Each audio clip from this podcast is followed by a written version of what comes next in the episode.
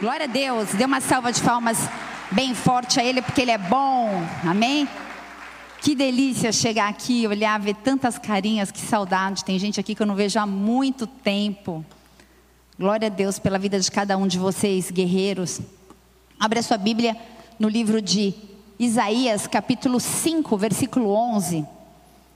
Senhor, nós estamos felizes. Eu não sei você, sei que quando eu entrei, passei daquela portinha de vidro para cá, eu senti um peso de glória, um peso de uma atmosfera de adoração, uma presença manifesta, uma presença manifesta. O Espírito Santo de Deus, ele está nesse lugar, amém? Ele está nesse lugar. Dê liberdade ao Espírito nessa noite, ele vai fazer coisas grandes através de nós e em nós, em nós e através de nós. Nem olhos viram, nem ouvidos ouviram, nem nunca subiu o seu coração aquilo que Ele tem desejado, desenhado, programado para você. Amém? Amém. Isaías 5, versículo 11, eu vou ler essa passagem antes de orar com vocês. Diz assim: Ai dos que se levantam cedo para embebedar-se e esquentam com vinho até a noite. Harpas e liras, tamborins, flautas e vinho há em suas festas, mas não se importam com os atos do Senhor, nem atentam para as obras que as suas mãos realizam. Feche seus olhos, Deus. Eu quero clamar que essa nunca seja a nossa realidade. Óbvio que nós amamos festas, nós amamos celebrações, nós amamos a comunhão, nós amamos o relacionamento entre as pessoas, entre os familiares, entre os irmãos. A tua palavra diz: quão bom e agradável é que os irmãos estejam em unidade, em união, em comunhão.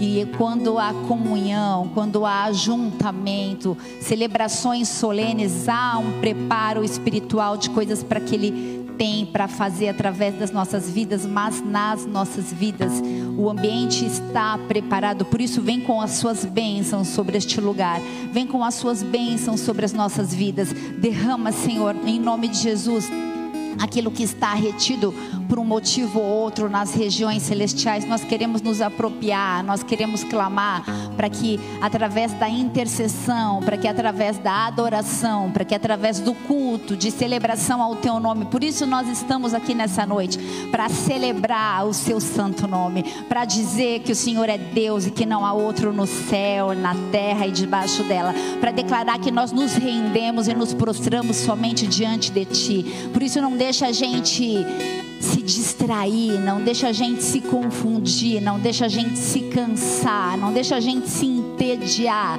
da tua presença. Nós queremos mais, queremos uma revelação, queremos beber dos teus rios, queremos a tua presença mais que todas as coisas. Não se atentam para a obra que as suas mãos realizam, diz Isaías nessa passagem que nós lemos. Nós queremos nos atentar a todos os detalhes. E eu oro por cada vida, Senhor, em nome de Jesus. Intercedo, Deus. Nós unimos a nossa fé uns pelos outros em intercessão, para que a gente permaneça, para que a gente permaneça e que os teus planos se cumpram em nós e através de nós. Eu oro em nome de Jesus Cristo, que eu diminua nessa noite, que o Senhor cresça. Tem liberdade faz aquilo que lhe aprouver, faz aquilo que o Senhor já designou, já desenhou, já estabeleceu desde o início, desde o Gênesis. Faz, Pai, em nome de Jesus, o teu sobrenatural nessa noite, Pai. Eu diminuo, me esvazio de mim mesma, do que eu sei, do que eu acho que eu sei, para que o teu Espírito Santo flua,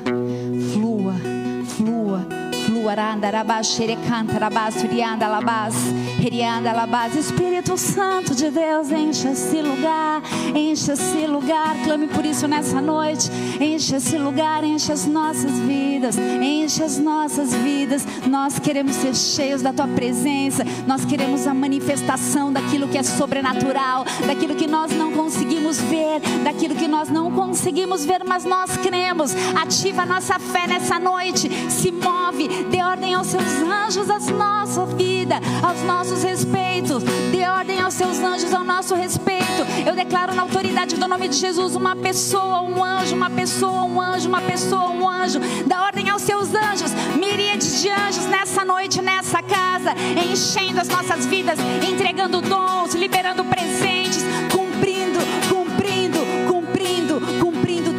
declaro isso sobre a sua casa também, sobre a sua vida também. Aí na sua casa, não se distraia com nada, não se distraia com nada, porque o Senhor está na casa. Se você querer, dê uma salva de palmas bem forte a Ele, porque Ele é bom, porque Ele é bom, porque Ele é bom, porque Ele é fiel, porque Ele é poderoso, porque Ele é o Alfa, o Ômega, aquele que era, que é e que há de vir. Ele diz que vem, Ele virá, Ele virá. Aleluia. Aleluia. Glória a Deus, aleluia. Isaías 5, versículo 11, como nós lemos, Deus fala que ai daqueles que se levantam cedinho para se embebedar, ai daqueles que se levantam cedo para se esquentar com vinho. Deus apresenta aqui uma das possibilidades da vida de um homem, da vida de um homem que busca preencher os seus dias e talvez até a sua alma com prazeres e longe de Deus. No versículo 11 fala sobre bebedice, e bebedice é algo comum em festas. Mas algo comum em festas, bebedice, comida e música, sim ou não? As festas desde os primórdios foram regadas por esses três elementos até altas horas. Mas no versículo 12, mais profundamente, fala para não se atentar às obras que as mãos do Senhor realizaram. Isso nada mais, nada menos fala, traz um alerta para nós sobre distração. Porque a gente se envolve em tanta. Gente, eu sou distraída. Pensa numa pessoa distraída, sou eu. Se eu estou aqui conversando, passar uma borboleta, eu já esqueci o que eu estou falando. Então a gente se envolve em tantas distrações e a gente não se atenta às obras de Deus. Diga, as obras de Deus. Como eu estava com saudade de ouvir esse som. Que delícia. Como é difícil pregar só aqui. Atentar vem de atento, estar atento, estar prestando atenção nas obras de Deus, estar concentrado nas obras de Deus, estar alerta às obras de Deus, aquele que se aplica às obras de Deus, aquele que é cuidadoso com as obras de Deus. Eu li uma frase que diz: o entretenimento pode ser o substituto diabólico da alegria. Vou repetir. O entretenimento pode ser o substituto diabólico da alegria. Não existe nada de errado em entretenimento, mas o perigo de descompensar com o entretenimento existe. Posso ouvir um amém? A gente precisa tomar muito cuidado com bebedice, com embriaguez. Eu fui criado em um lar onde bebedice, festas eram algo comum. Não sei como foi na tua infância, na tua vida, ainda é hoje. As festas eram regadas a bebidas. Eu lembro de uma história onde a minha irmã caçula, a Fernanda, ela tinha dois aninhos, eu creio, né, pela casa que eu morava, eu acho que ela tinha uns dois aninhos. E de repente a Fernanda sumiu. Tava eu, meu pai, minha mãe, a Bárbara e a minha irmã caçula Fernanda, cinco, e a gente perdeu uma criança dentro da casa. E eis que procura, quem tem filho aqui sabe, né? A procura pela criança de dois anos. A primeira coisa, o portão. Aquele tempo o portão tinha um cadeado, então ela estava dentro de casa. E a gente não achava, até que eu vi a cortina se mexendo e uma criança deitada atrás do sofá e uma garrafa de 51 do lado dela. E a bichinha bebeu tanto que dormiu ali. Óbvio que ela viu aquilo, aquilo era comum na minha vida, né? Meus pais acordavam e pela manhã já via caipirinha rolando pela casa.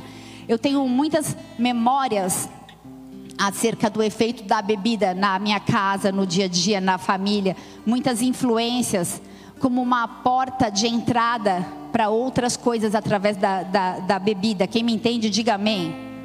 Eu lembro de uma confusão que houve no meu casamento porque eu e meu marido decidimos que não haveria bebida alcoólica. Então, alguns dos tios dele da Espanha chegaram para nós no cantinho e deram alguns euros e falaram assim: ó, oh, para comprar o vinho. Falei, mas não, a gente não quer, não é porque a gente não tem dinheiro, é porque é uma opção nossa. E falou: mas que casamento que vai ser sem bebida? Vai ser uma tristeza. Muitas vezes a bebida ela é associada a, a, alegria. Eu nunca me diverti tanto quanto no meu casamento. Bebida não é símbolo de alegria. Repita isso. Diga: bebida não é símbolo de alegria. Diga: embriaguez. Embriaguez é o tema que eu dei essa mensagem essa noite. E a embriaguez na minha e nas suas vidas, ela e nas nossas vidas, ela não se dá apenas com bebida ou através da bebida. Lucas 21, versículo 34. Acompanhe comigo.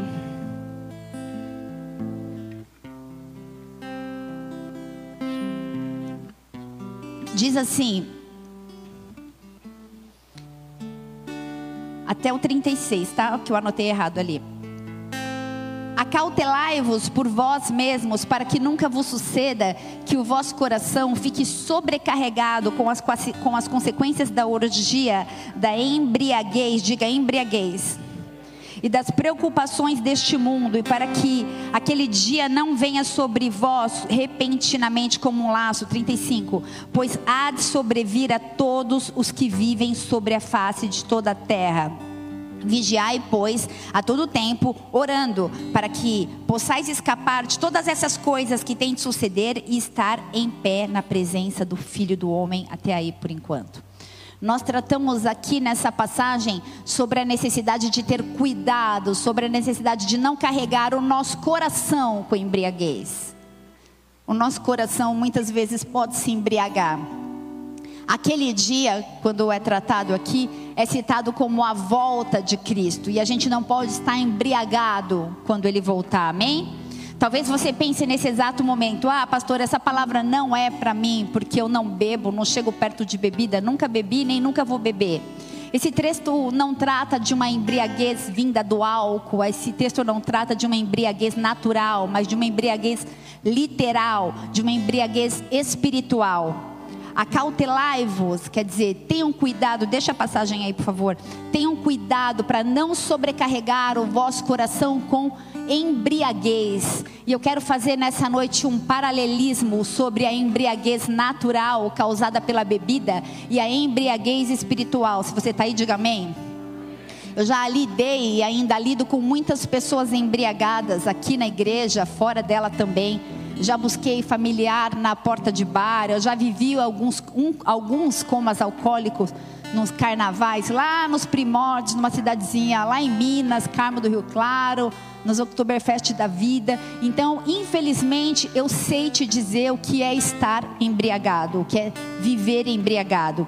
O quadro sempre é o mesmo. Tira a pessoa do estado normal, mesmo que a pessoa fale assim, tá, tudo bem tá tudo bem, eu sei o que eu estou fazendo. A pessoa não está no seu estado normal. O efeito do álcool compromete capacidades, compromete capacidade motora, por isso que o policial manda fazer o 4, né? Porque a pessoa não tem equilíbrio. A pessoa fica sem equilíbrio, a fala é transformada, ela muda a sua forma de pensar, de processar o comportamento, os limites, alguns freios das pessoas são removidos quando há embriaguez. Efésios 5, versículo 18, fala assim: Não vos embriaguei com vinho, no qual há. Vou deixar vocês falarem um de cada vez. Diga, devassidão. Não vos embriagueis com vinho, no qual há devassidão. A gente percebe muitas vezes a língua solta após a bebida. Começa a falar o que pensa e o que não pensa também fala. Libera tudo que está no coração. Alguns ficam chatos, outros ficam violentos. A embriaguez manifesta o pior da gente e não o nosso melhor. E quando Deus estabelece esse paralelo, eu quero pensar que uma pessoa embriagada, ela perde também o senso de perigo uma pessoa embriagada atravessa a rua, nós vemos pelo percentual de mortes causadas pelo excesso de embriaguez. Eu quero que você pense nesse momento, nestes mesmos perigos, nestes mesmos sintomas causados pela embriaguez, pela bebida, como uma embriaguez espiritual. Eu vou te ajudar a pensar. Nós temos vivido um tempo onde muitos de nós estamos embriagados espiritualmente, muitos de nós estamos perdendo o senso, a noção do perigo. Muitos de nós estamos nos expondo a algo que é carnal, que nem a gente mesmo acha que tem.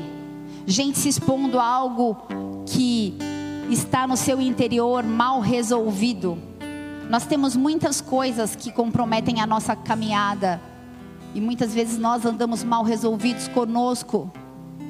O paralelo define, na verdade, na, muitas coisas na nossa vida espiritual. E nós vemos Jesus falando sobre isso.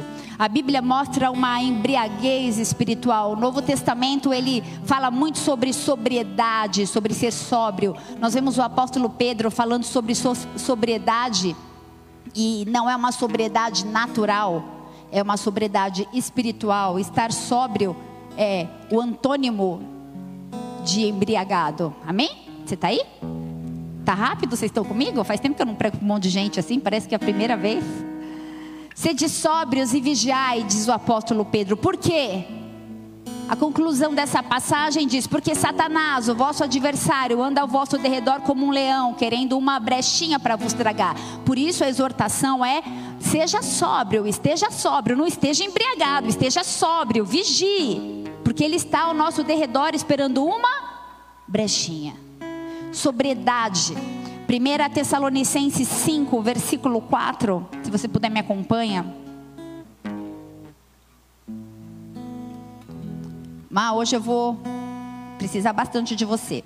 1 Tessalonicenses 5, versículo 4 diz assim: Mas vocês, irmãos, não estão nas trevas para que esse dia os surpreenda como ladrão. Eu digo isso para vocês, vocês não estão em trevas para que esse dia, e quando eu digo esse dia, é o dia de, dia provavelmente na sua Bíblia esteja com letra maiúscula, é o dia que ele vai voltar, que ele vai nos resgatar. Por isso, vocês não estão em trevas para que esse dia sejam uma surpresa. A gente sabe que isso vai acontecer, porque vocês são filhos da luz, vocês são filhos do dia. Nós não somos da noite, nós não somos das trevas. Portanto, não durmam. E quando ele diz não durmam, não é que é para ninguém virar zumbi, mas ele trata aqui de uma letargia espiritual.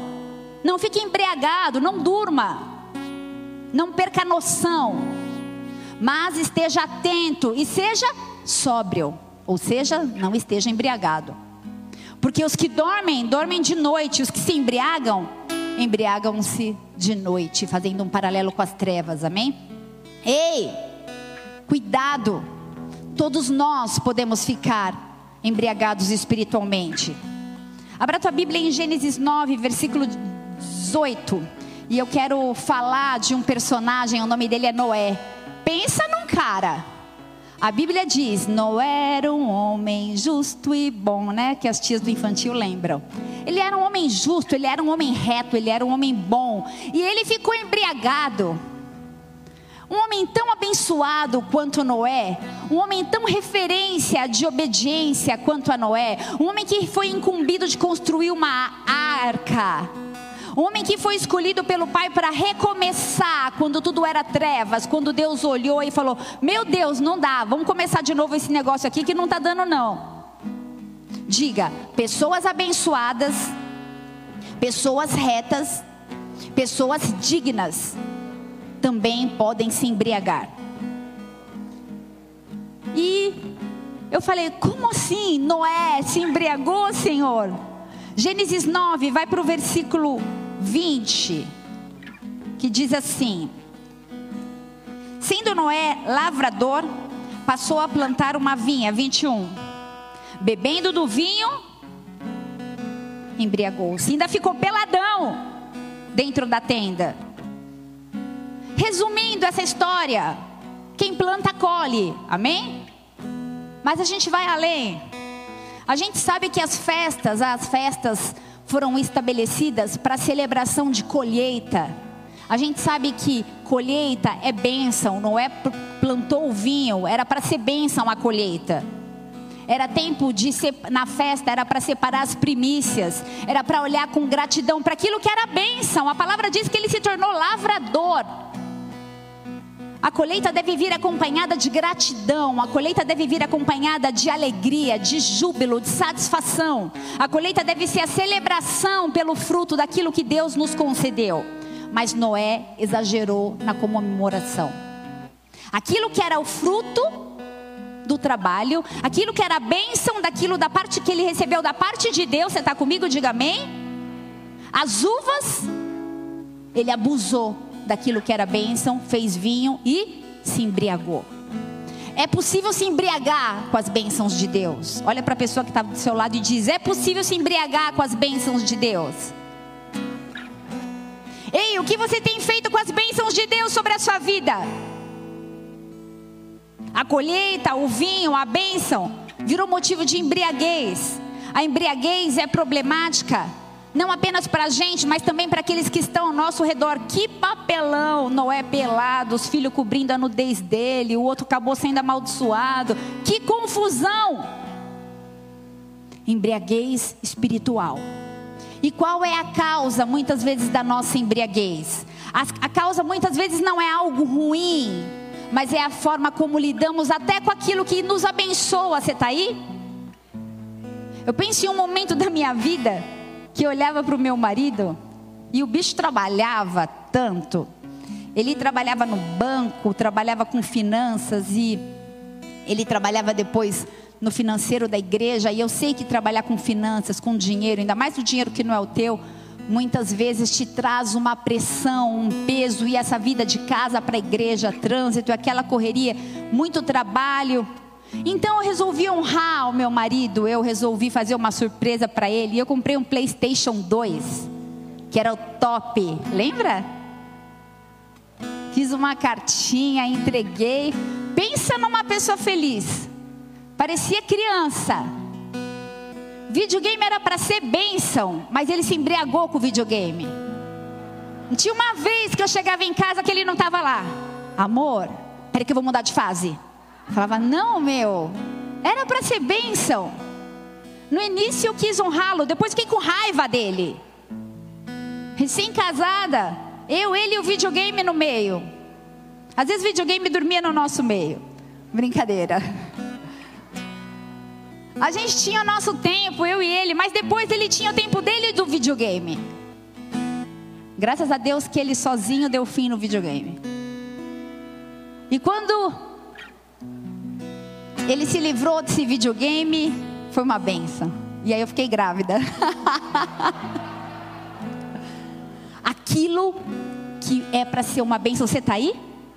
Aquilo muitas vezes que é para ser uma benção pode nos roubar. Quantas coisas o Senhor nos dá e nós ficamos embriagados com ela.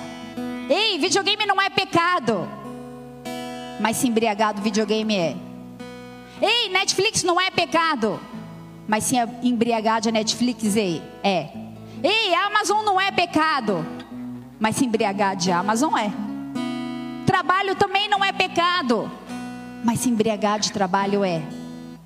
Buscar uma melhora financeira na sua vida não é pecado, mas viver em torno disso é pecado. Dedicar sua vida para alcançar coisas, ganância é pecado Ei, cuidado para não se embriagar com a bênção de Deus na sua vida. A gente pode se embriagar de diferentes formas, em muitos aspectos. Muitas vezes essas, essa embriaguez ela pode conter elementos da bênção de Deus, do favor de Deus, da graça de Deus, do amor de Deus para conosco. Eu falei de Noé, eu não falei de qualquer Zé, eu falei de Noé. Deus fez uma varredura na terra e olhou: esse é o cara. Só tem ele. E ele se embriagou. É o único que estava prestando e se embriagou. Eu quero falar de Davi. Em Salmos 24, 27, versículo 4, Davi disse: Uma coisa pedi ao Senhor, e que essa que eu possa morar na casa de Deus todos os dias da minha vida para contemplar a formosura do Senhor e inquirir no seu templo. Ei, Davi sabia o que era importante. Ele queria morar na casa do Senhor, ele queria estar naquele lugar todos os dias da vida dele. Ele disse: Se tiver uma coisa que eu quero, é isso que eu quero, é a tua presença, é isso. O único homem que foi chamado o homem segundo o coração de Deus. E Davi também se embriagou.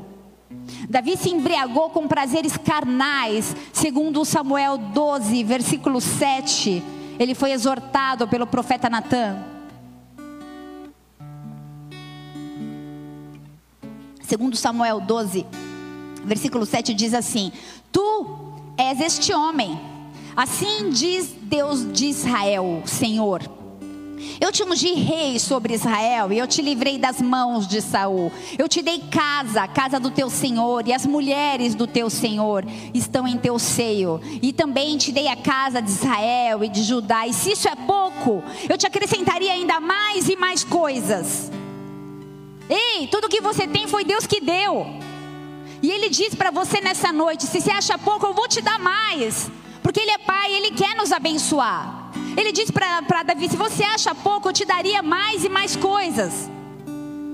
Sabe, às vezes a gente olha para as pessoas que caminharam com a gente, que por algum motivo ou outro se cansaram, caíram ou se desviaram, e a gente deve pensar assim: ah, devia estar na escassez, ah, devia estar na carência, talvez estavam sentindo falta de alguma coisa, mas não! Muitas vezes a gente cai na abundância mesmo. Foi tão, tão, tão abençoado que se embriagou. Extrapolou, faltou equilíbrio. Você está aí? O nível dos nossos desejos também pode nos embriagar. Muita gente se embriaga na prosperidade. E talvez muitos não são prósperos por Deus ser onipotente e saber como a história acaba. Porque Ele me ama e te ama. 1 Timóteo 6, versículo 9. A palavra diz: Os que querem ficar ricos caem em tentação, em armadilhas, em laços e em muitos desejos descontrolados e nocivos que levam os homens a mergulharem na ruína e na destruição. Porque o amor ao dinheiro, não o dinheiro, mas o amor ao dinheiro é a raiz de todos os males. Algumas pessoas, por cobiçarem o dinheiro, desviaram-se da fé e se atormentaram a si mesmas com muito sofrimento. Eu pensava que esse texto tratava de ganância, eu pensava que esse texto falava acerca de pessoas que queriam ficar ricas e, além de não conseguir, ainda se desviavam. Isso que eu pensava acerca dessa palavra. Mas muitos conseguem e ainda assim se perdem. O problema não é a falta ou o excesso de dinheiro, não é a falta ou o excesso de posses ou de bens, mas trata de uma embriaguez espiritual, devido a uma ganância do nosso coração. Muitas vezes nós somos tão abençoados que ficamos embriagados. Segundo Crônicas 26, eu vou abrir também, vers, versículo 5, segundo Crônicas 26, versículo 5. A palavra sobre, fala sobre o rei Uzias. Eu já preguei algumas vezes sobre esse homem. Na verdade, eu admiro tudo aquilo que ele fez.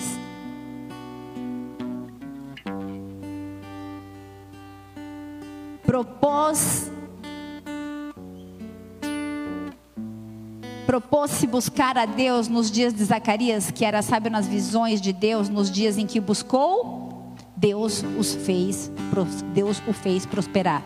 A palavra diz que no dia que ele buscou a Deus, Deus o prosperou. O rei Uzias, depois de Davi, ele foi o maior general de conquistas de Judá. Enquanto ele buscava Deus, enquanto ele mantinha o foco em Deus, Deus o prosperou. E ele não prosperou por suas habilidades, bélicas, por, pela força do seu exército, ele não prosperou pela sua própria capacidade, pelo seu intelecto. Ele prosperou porque Deus o fez prosperar. O texto diz no versículo 15 que ele foi extraordinariamente ajudado. Fabricou em Jerusalém máquinas, intervenção de homens peritos destinado para torres e cantos das, mulher, das, das muralhas para tirar flecha, pedras, a catapulta, né?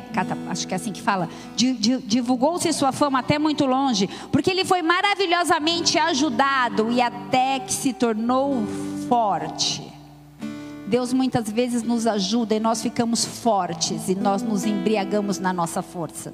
Ele subjugou, esse rei, ele subjugou tudo ao seu redor. Até o Egito foi que foi uma das grandes potências do mundo, não se intrometeu. Naquilo que ele estava fazendo. Ele não conquistou o Egito, mas ele deixou o Egito do quintal para fora. O Egito não atrapalhava as conquistas. Deixa eu te falar uma coisa: até o Egito se submete quando a mão de Deus te toca e resolve te abençoar. Você está aí? O cara tinha tudo.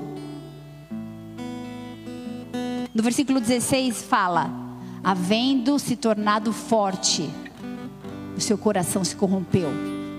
Ele se embriagou. Diga embriaguez. Quantas vezes a gente tem tudo? O cara tinha tudo. Eu quero te desafiar a pensar em tudo que você tem. Em tudo aquilo que o Senhor já te abençoou. Feche seus olhos, pense em tudo que você tem. Deixe seu coração ser cheio de gratidão. Se você puder, feche seus olhos e pense mesmo em tudo que você tem. Agora eu quero que você pense também em tudo que você quer.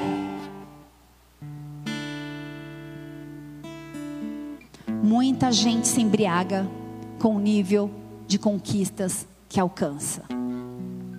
Eu falei de embriaguez, eu falei de, pode abrir seus olhos, de prazeres carnais, eu falei de embriaguez através de conquistas, de prosperidade que pode ocupar um lugar errado no nosso coração e nos embriagar. E eu quero falar de uma outra forma, de uma outra forma de embriaguez. Eu quero falar de uma posição ministerial. Posição ministerial é algo que vem da parte de Deus. Ele quer usar pessoas. Ele disse: Eu farei coisas maiores teu, vocês farão coisas maiores da, do, do que aquelas que eu fiz. Ele conta comigo, com você. Posição ministerial é algo da parte de Deus e pode embriagar.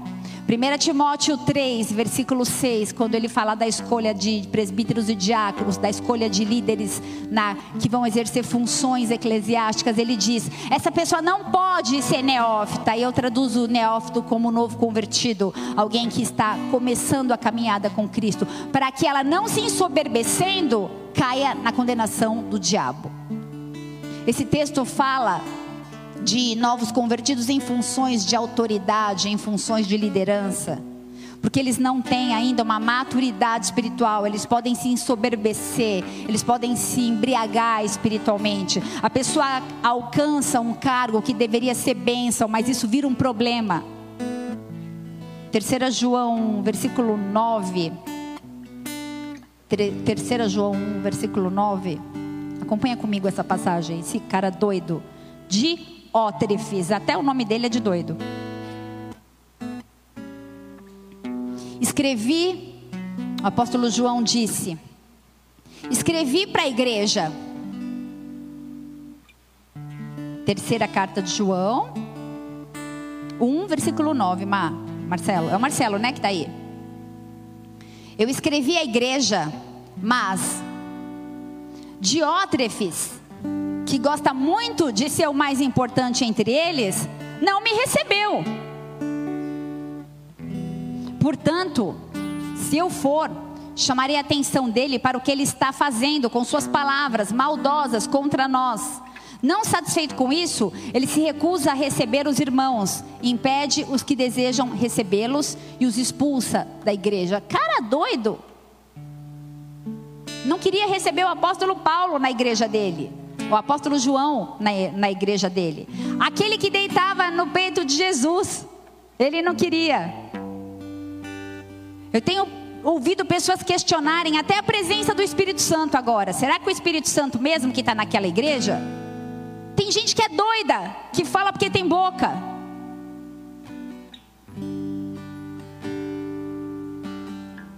Que tipo de soberba ou que tipo de embriaguez a gente pode chegar para começar a questionar se o Espírito Santo age ou não age em determinadas pessoas ou situações. Se fosse eu, quando encontrasse o apóstolo João, eu ia querer saber de todas as experiências dele, eu ia almoçar com ele, eu ia jantar com ele, eu ia prestar atenção em tudo que ele tinha para acrescentar na minha vida. Mas hoje em dia, as pessoas valorizam mais um doido da internet que fala um monte de palavrão e se diz cristão do que ouvir aqueles que estão ao seu redor que choram pela sua vida. Quando a gente fica embriagado, a gente perde o senso da realidade. Imagina um seminário de escatologia com o apóstolo João. E esse doido, esse maluco desse Diótrefes disse: Não, aqui na minha igreja você não prega. Cuidado, família, muito sério falar sobre pessoas que Deus escolheu para a obra dele nessa terra. Muitas vezes a gente fica embriagado e a gente perde o senso de realidade. E a gente só consegue enxergar através daquilo que nos embriagou. Você está aí? E João ainda disse assim: além dele não nos receber, ele proíbe os discípulos dele de hospedar os discípulos. Por quê, gente? Porque esse Diótrefes, eles consideravam o único debaixo da luz. Ele se embriagou com o seu chamado. Tem gente ensinando que o único caminho é aquele que ele ensina. Mas o único caminho é Jesus. Ele é o caminho, a verdade, a vida. Você está aí? O único caminho é Jesus. E ainda manda xingar quem não concorda com você. Mateus 6,33 diz: Buscai o reino de Deus. Essa palavra, ela pulsa no meu coração e na minha mente todos os dias. Buscai ao seu reino e a sua justiça, e as demais coisas serão acrescentadas. Ei, busque o reino de Deus, busque a sua justiça. Todas as outras coisas Ele vai acrescentar, Ele mesmo vai acrescentar. A embriaguez, ela se dá em vários níveis nas nossas vidas. Sabe, igreja? Sempre me perguntam: como você quer ser chamada? Pastora Juliana, Senhora Juliana, Dona Juliana? E a minha resposta é sempre a mesma: me chama como você quiser, meu nome é Juliana. Sabe por quê? Porque respeito não está na forma como você me chama. Tem tanta gente que fala senhora, que fala pastora, e por trás desce a língua nessa senhora. Eu não estou falando de mim. Estou falando de funções. Isso pode dizer respeito à tua vida também. Eu sou a mesma, independente da, do, da forma que você me chama. Porque eu estou te dando esse exemplo, porque eu quero te fazer um paralelo com a função é, é, ministerial. É o que a gente tem no coração que mostra se nós estamos ou não embriagados. Se nós temos ou não respeito. Não adianta usar um título, Vossa Excelência é uma anta. Não adianta.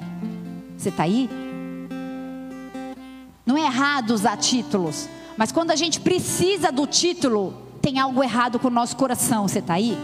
Eu preciso que me apresente como diaconisa Juliana, como presbítera fulana de tal. Ei, você é mais que um título. Não é isso que te define. É uma função. Existem pessoas com medo de exercerem chamados ministeriais. Porque ficam, eu não gosto do nome líder, eu não gosto do nome diácono. Tudo bem, graças a Deus que você não gosta. Mas se Deus te levantar, flua. Ei, eu sou pastor, eu preciso fluir no rio do pastoreio.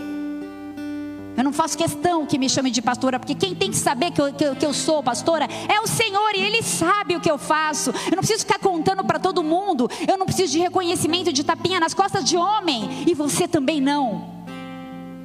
Você não precisa chegar mais cedo, lavar o banheiro. Você é um zelador e falar: Ó, oh, lavei o banheiro, não tem mais ninguém na escala, só eu, hein? Ei, tá fazendo para quem?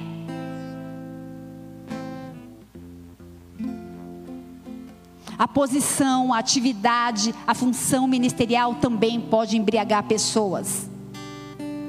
Marta queria agradar a Deus fazendo coisas, queria agradar Jesus fazendo coisas, mas o que Jesus queria na verdade era outra coisa. A gente pode se embriagar com o trabalho. Ei, trabalhar na igreja, servir a Deus, ter função ministerial é algo bom, mas não se embriague com isso. E o pior é ficar se comparando com o outro. A comparação embriaga. Diga isso. A comparação embriaga. Marta falava assim: Jesus, manda Maria vir me ajudar. Você não se importa que eu estou aqui correndo e ela está lá parada? Ei, para de olhar para Maria, Marta, vai cuidar de sua vida. Fazer a coisa certa também pode embriagar. O trabalho de Marta era imprescindível. Você imagina um comitê de Jesus chegando em casa, 12 no mínimo, os apóstolos, mais 70, aqueles, um monte de homem com fome. Tinha que alguém cozinhar, tinha que alguém servir, tinha que trocar. Eu ia ser Marta, eu sei que eu ia ser Marta. Eu ia ver se a toalha estava limpa, eu ia ver se tinha lençol para todo mundo, se a comida ia dar. Mas tem hora para parar. E sentar nos pés de Jesus. Eu não preciso fazer e ficar mostrando para todo mundo. Eu que fiz, ó, não precisa. Você está aí? Fazer a coisa certa também pode embriagar. A gente perde o foco. A gente espera algo externo para vir nos estimular. Ei, você está embriagado, você está fora de si. Essa é noite de concerto. Em Atos 6, os apóstolos eles resolveram terceirizar parte do seu ministério. Eles pensaram assim: não é justo, não é correto que a gente abandone o ministério da palavra e vai servir a mesa. Isso não quer dizer que servir a mesa não é importante. Mas a gente precisa perseverar na oração, estudo da palavra. Por isso que existe cada pessoa com uma função. Por isso que o nome é corpo. Tem gente que Sabe, igreja? Hashtag desabafo. vou falar bem baixinho nessa câmera aqui. Aqui é dos teens, né? Vou falar para os teens. Ó, oh, teens. Às vezes eu vou na casa das pessoas e eu gosto de foto. E aí eu não posso tirar foto, porque se eu tiro foto que eu visitei um e não fui no outro, o povo me lixa nas redes sociais. Por trás. Falo, gente, deixa eu ser livre, deixa eu postar o que eu quiser. Ah, pastora, você é uma pessoa pública. Às vezes eu, eu falo, gente, que cobrança. Não vou me embriagar com o trabalho, eu vou ser livre. Não para de ficar emburrado. Deixa eu te falar uma coisa. Ai, não foi o pastor que veio levar a ceia na minha casa, mandou o diácono, presbítero. Ei, mandou o melhor dele para você, se alegre. O melhor que tem é a liderança dessa casa. Eles são levantados através de jejum e de oração. Em Atos 6 diz: Eu vou mandar, os apóstolos falaram, eu vou terceirizar essa parte, porque eu preciso me dedicar ao estudo da palavra. Você sabe que horas teu pastor levanta e dorme para se dedicar ao estudo da palavra? O que dá força, o que dá vigor para o ministério sobrenatural, para o sobrenatural acontecer, é o que a gente faz no secreto, não é o que a gente está fazendo aqui agora. Se a gente não vigiar, a gente vai ficar embriagado, a gente vai ficar tonto, a gente vai trançar as pernas, a gente vai ficar exausto e vai desistir, como a gente tem visto com muitos. Outro ponto da embriaguez, diga outro ponto. Família. Pastora, família não é de Deus? Sim, família depois de Deus é a coisa mais importante. Eu disse depois, não antes. Tem gente que negligencia o relacionamento com Deus e destrói a família. Se enfia tanto na igreja que esquece que tem marido, que tem esposa, que tem filho e vive em função da igreja. Isso é errado. Em nome do ministério em nome do trabalho. Mas o outro extremo também é errado, colocar a família em primeiro plano e agora eu não tenho mais tempo para Deus. A minha família tem rotina, inclui. Quem está me ligando? A minha família exige todo o meu tempo. A minha família exige todo o meu tempo disponível. A minha família merece toda a minha atenção. Ei, Lucas 14, 26 fala assim: negue pai, mãe, irmão, filho, filha. Ele não está dizendo você chutar a família, mas ele disse: me coloque como prioridade. Eu preciso importar mais para você. Eu preciso estar em primeiro lugar. Você está aí? Bota essa turma em segundo lugar, mas eu sou o primeiro, diz o Senhor. Igreja, eu tenho visto isso de perto. A filho que é para ser uma bênção tira a pessoa da igreja. A pessoa ora anos para ter filho, aí tem filho some. Eu falo, gente, mas perdeu. O que, que aconteceu? Ficou doido com a bênção. Sabe? Diga, filhos podem embriagar os pais. Os filhos, eles vão ter boa lembrança. Ai, meu pai foi um pai presente. Minha mãe, minha mãe foi presente. Minha mãe cuidava, minha roupa era impecável, comia tudo na hora certa, as melhores lembranças a respeito do pai, mas está tudo desviado. O que, que adianta? Não tem educação, não tem honra, não respeita a Deus, não sabe nem o que é temor. Deixa eu te falar. Temor aprende em casa, não é na igreja. Quando alguém ora, todo mundo tem que calar a boca, inclusive as crianças. Quem vai ensinar isso não é a igreja, é você. Respeito, temor, honra com as coisas de Deus. O preenchimento emocional foi top, perfeito. Às vezes até super protetor, mas espiritualmente falando, filhos embriagados. Ei, faz tudo certo, a família organizada, a hora do banho ok, alimentação perfeita, mas se embriaga porque esquece da parte espiritual. Era só ter combinado os dois. A maneira como eles aprendem não é com o que a gente fala, é como que a gente faz. Você está aí? O que você acha que seu filho aprende quando você chega quarta-feira do trabalho, cansado de trabalhar, exausto, e aí fala: Ei, filhão, vamos assistir aquele futebol hoje, hein? O filho, o papai, vamos lá. Aí ele vai pro futebol, feliz com o papai. E aí domingo, você fala assim: Ei, filhão, papai tá cansado hoje, não vamos no culto não, vou curtir a família. Ele entende na hora o que é prioridade e o que não é. Prioridade é o lazer. Engraçado que na quarta-feira você trabalha o dia inteiro, chega em casa e consegue ir no futebol. Mas daí no sábado você descansa, domingo você descansa e domingo à noite você ainda está cansado, porque segundo você vai trabalhar. Ei! Você está aí? A gente fala que o Senhor é importante, mas muitas vezes Ele não é prioridade na nossa agenda, no nosso tempo, no nosso investimento. A gente se esquece que, mesmo com coisas boas, intenções boas, movidos e motivados por coisas boas, por bênçãos, por favores da parte de Deus, a gente pode se embriagar. Lucas 14, versículo 20. Sabe qual foi a desculpa quando o Senhor mandou sair na rua e trazer todo mundo para ir para bodas, para ceia? Um deles falou: Ah, eu casei, não posso ir. Ei, casamento é bênção. Quem diz que depois que você casa você não pode mais ir para a igreja? Casamento é plano de Deus, não vai se embriagar com o seu casamento. Por isso que muitos não casam. A gente pode se doar tanto a algo ou alguma coisa e ficar embriagado. Você entende embriagado? Embriagado é tonto, é sem sentido. Embriaguez é o contrário de sóbrio, que é moderado. A ideia essa noite não é só falar sobre embriaguez e como a gente pode se embriagar, mas é dar discernimento, autonomia e maturidade para a gente evitar a embriaguez. Você está aí? Sabe o que eu vejo? Normalmente, aquele que quer se embriagar não quer fazer isso sozinho, presta atenção. A maioria dos bêbados fala assim: ó, vamos beber comigo que hoje eu estou pagando. E aí vem um monte de gente. Sabe, no plano espiritual é a mesma coisa. Quem está se embriagando não se embriaga sozinho, quer levar um monte junto. Marta, além de estar tá embriagada, queria tirar Maria do lugar dela. Queria que ela fizesse a mesma coisa, como se ela tivesse certa. Seja de maneira consciente ou inconsciente, a gente também age assim. O que eu faço está certo, os outros estão em desequilíbrio. Porque ir na igreja todo dia, para quê, gente?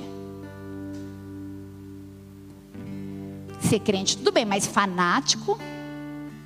Não sou eu que oro de menos, é o outro que ora demais. Porque assim a nossa consciência fica livre de toda acusação. E aí a gente classifica o outro e a gente quer arrancar da situação que ele está para a gente ficar igual. Para a coisa ficar boa, a gente parece que quer nivelar todo mundo. Embriaguez é assunto sério. Embriaguez é um inimigo sutil e perigoso está na linha do ser permissivo e do ser religioso. Acho que ontem estava conversando com alguém aqui me falou: Você viu né, uma situação, tal, tal, tal, uma pessoa até na igreja. Eu falei: Deixa eu te falar uma coisa. E na igreja não quer dizer nada. Você acha que todo mundo que vai na igreja é crente? Faz-me rir. E como a gente percebe que a embriaguez está se instalando? Como evitar essa embriaguez? Quando o Senhor de fato é o centro, quando o Senhor é tão, tão, tão importante, além das outras coisas, Ele é prioridade, ao ponto de que os nossos olhos estão voltados somente a Ele. Como fazer para chegar nesse lugar onde Ele é o centro, onde nada mais importa? nada mais importa. E o resto tanto faz, tanto faz, tanto faz. Será que isso é uma música? Ou nada mais importa, o resto tanto faz? O que eu quero é a sua presença. Porque Davi também falou que queria a casa de Deus, mas se embriagou. Como eu preservo esse lugar onde nada mais importa? Guarda isso. Um, eu já vou encerrar. A gente precisa de um envolvimento mais profundo com a palavra de Deus. Dois, a gente precisa estar cheio do Espírito Santo. Entender a importância do Espírito Santo nas nossas vidas. Três, ter prática de lugar secreto. Ter tempo a sós com Deus, ter devocional. Eu fiz um jejum com a galera do louvor e a gente fez um devocional no grupo. Você acredita que teve gente que nem abriu o vídeo? Fala, meu, é muita falta de temor. E aí sobe aqui no altar e ministra. Uh, aleluia. Ministra o quê? Canta, né? Canta. Mas cantar não é ministrar. Muitos de nós perguntamos por que tanta instabilidade espiritual, por que tanto tropeço, por que tanta ida e vinda, por que tanta inconstância. E a resposta, generalizando, é falta de tempo individual no secreto com Deus.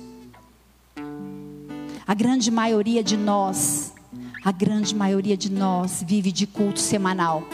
A grande maioria de nós não entende a importância do relacionamento diário com Deus.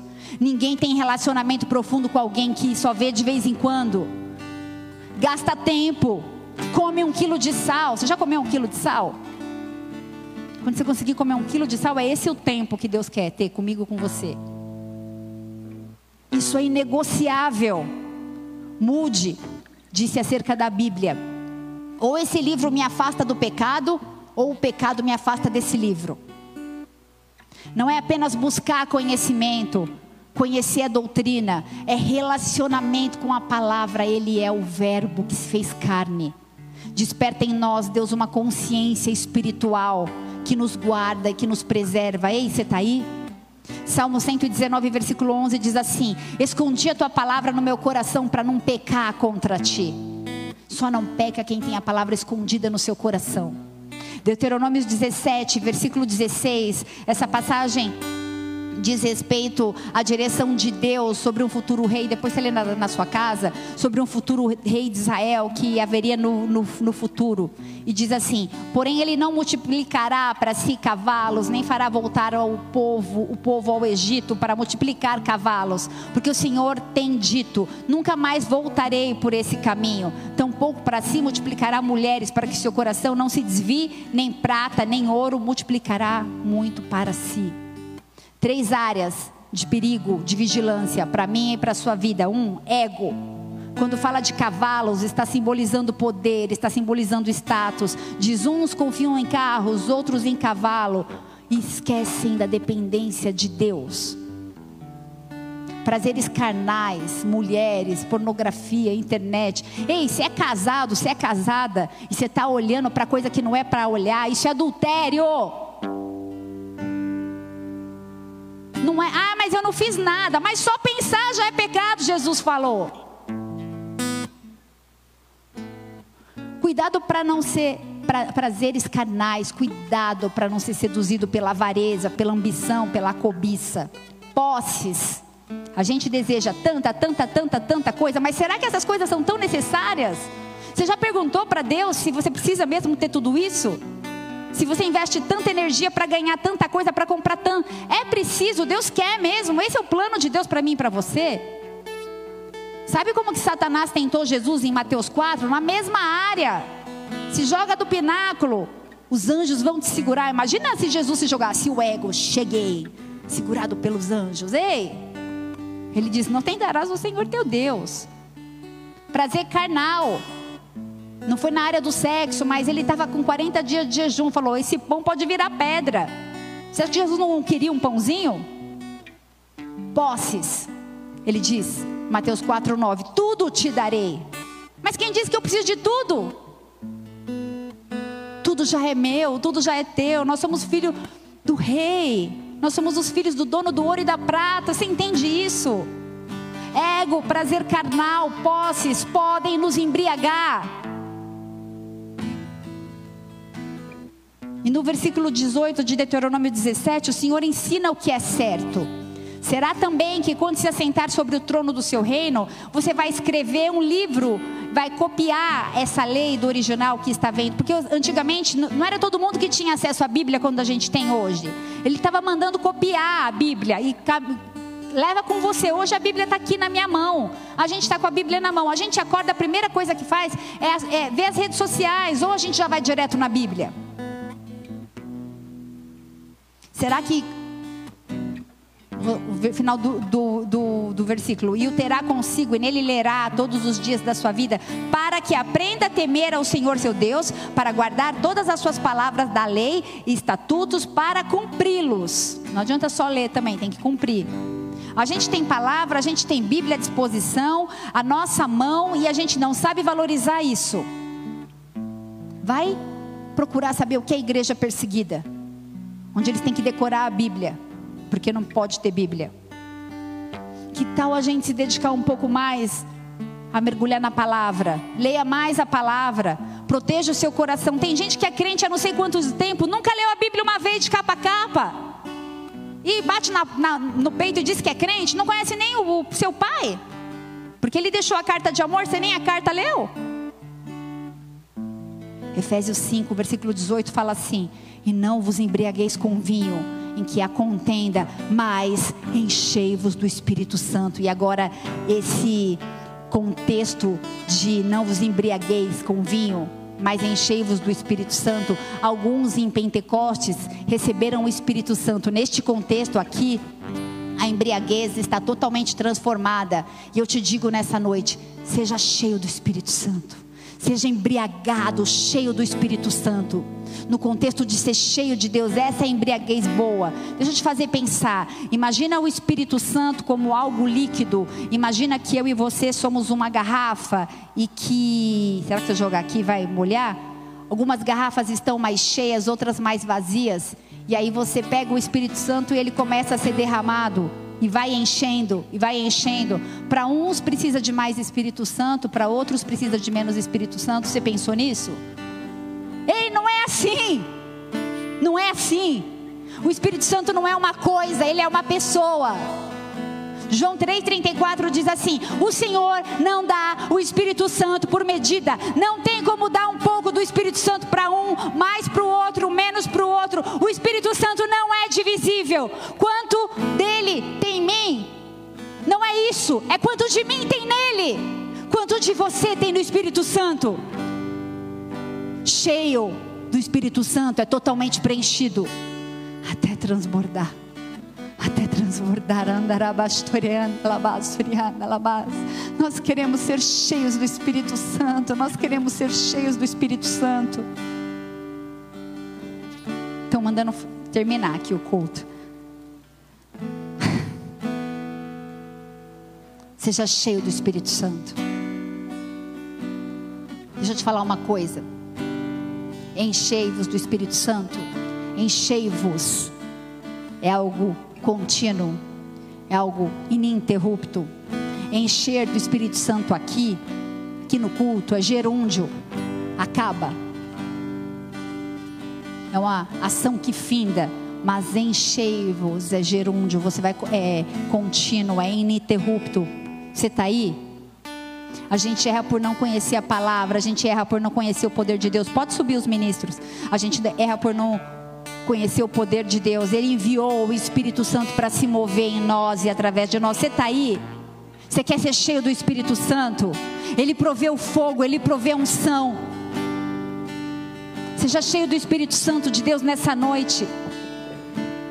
Seja embriagado com a presença de Deus. Tira toda a tolice, toda a corrupção do seu coração. Seja curado e transformado nessa noite. Fecha sua, abaixa sua cabeça, fecha seus olhos. A unção que você respeita é a unção que você atrai. Essa é uma noite profética, essa é uma noite de despertamento, essa é uma noite de lançar fora as distrações. Eu não quero trazer uma palavra para te acusar, mas eu quero trazer uma palavra para te restaurar. Lembra da onde você caiu e volta. porque nós estamos abertos para receber quem quer que seja. É noite de estabelecer qual é o lugar que você quer estar. É noite de você dizer nada mais importa. É noite de você dizer: eu, eu, quero estar neste lugar todos os dias da minha vida, e eu lanço fora toda ganância, e eu lanço fora tudo aquilo que não é o centro da vontade de Deus para a minha vida. Ei, busque o desígnio no projeto, o desenho, as metas, os propósitos de Deus para você. Pergunte para Ele qual é a vontade dele acerca dos teus projetos. É noite de estabelecer o melhor lugar Isaías 5 diz: Ai dos que se levantam cedo para se embebedar e se embriagar e não se importam com os atos do Senhor. Ei, você é alguém que se importa.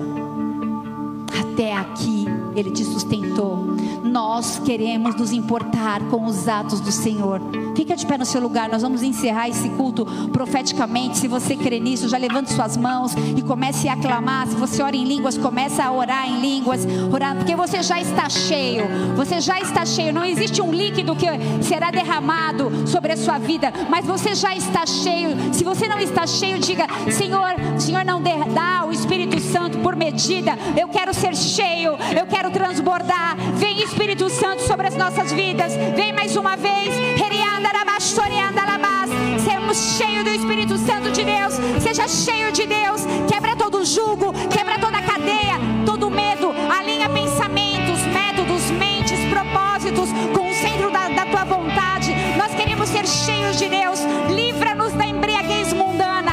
Livra-nos de tudo que nos paralisa. Livra-nos de tudo que nós que pode nos levar a ser roubados vontade de Deus. Adore a Ele cadeias estão sendo quebradas nessa noite. Existem pessoas que estão saindo de uma condição de mornidão e de embriaguez.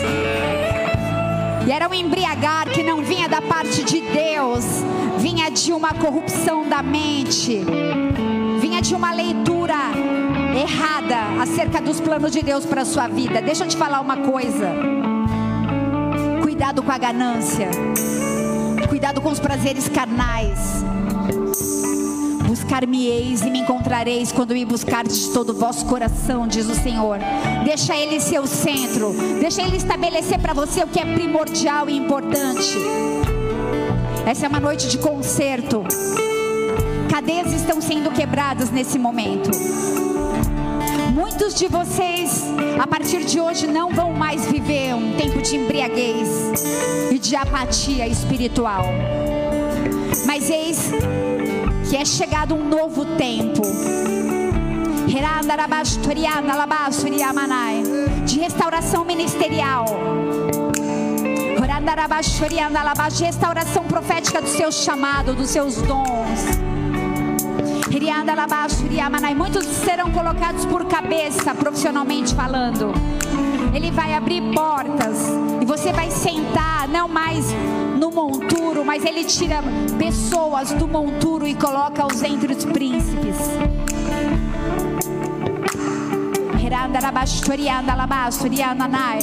Porque é chegado o tempo de você ser honrado. Porque você entendeu que não deseja mais a embriaguez que o mundo pode te oferecer, mas você deseja ser cheio do Espírito Santo, ser cheio do Espírito Santo, ser cheio do Espírito Santo, ser cheio do Espírito Santo, ser cheio do Espírito Santo. Eis que é chegado um novo tempo sobre a sua vida, sobre a sua família, sobre a sua casa, sobre os seus. Em nome de Jesus, se você está nos visitando aqui nessa noite, se você vem pela primeira vez, ou talvez você já frequenta algum tempo, ou talvez você já caminha com o Senhor, mas nessa noite a palavra falou ao teu coração, o Espírito Santo te deu uma sacudida e falou: Ei, filho, chega de embriaguez. Sabe quando você toma um banho gelado e ele diz: Acorda. Eis que tudo que era velho se faz novo. A sua ótica não vai mais ser a mesma. As suas atitudes não vão mais ser as mesmas. E você vai fluir. Vai fluir. Fluir. Tudo aquilo que obstruía e paralisava vai sair da sua frente. Na força de carros ou de cavalos, mas é na força do Todo-Poderoso, é em nome do El Shaddai. Ele luta e ele peleja por você. Se você recebe essa palavra no seu coração e deseja uma restauração no seu chamado, uma restauração nas suas emoções, na sua saúde, uma restauração naquilo que é prioridade. Levanta a mão no seu lugar bem alto, eu quero orar com você e por você. Diga assim, Pai. Pai, nessa noite, nessa noite, eu entendi. Eu entendi que as minhas prioridades, as minhas prioridades estavam erradas. Estavam erradas. E eu declaro, e eu declaro que eu recebo, que eu recebo esse realinhamento, esse realinhamento vindo da tua parte, vindo da tua parte. O Senhor é o centro. O Senhor é o centro. Nada mais importa. Nada mais importa. Quando estou contigo. Quando estou contigo. Porque o Senhor cuida. Porque o Senhor de cuida. tudo que comigo se relaciona. De tudo que comigo se e relaciona. E nessa noite eu declaro. E nessa noite Jesus declaro, Cristo. Jesus Cristo. O meu único. O meu único. E suficiente. Suficiente. Senhor e Salvador. Senhor e Salvador. Escreve meu nome no livro da vida. Escreve meu nome no Muda livro minha da história. Vida. Muda minha história. E me marca. E me marca. Para um novo tempo. Para um novo em tempo. Nome de Jesus. Em nome de Jesus. Senhor, em nome de Jesus, sela essa, essa palavra, essa mensagem nos corações, Pai. Que cada filho, cada filha, Senhor, que corações quebrantados e contritos diante da tua presença possam viver algo novo da parte do Senhor. Restaura a vida profissional, restaura finanças, restaura a saúde, restaura casamento, restaura a forma como educam os seus filhos, restaura o temor do Senhor dentro das casas. O Senhor restaura nessa noite cultos domésticos. Você vai levar os seus filhos para ter culto doméstico, essa vai ser a sua prioridade. Você não vai falhar, porque essa é a prioridade, esse é o futuro da sua geração, dos teus filhos, em nome de Jesus. Em nome de Jesus. Aleluia. Dê uma salva de palmas bem forte a Ele.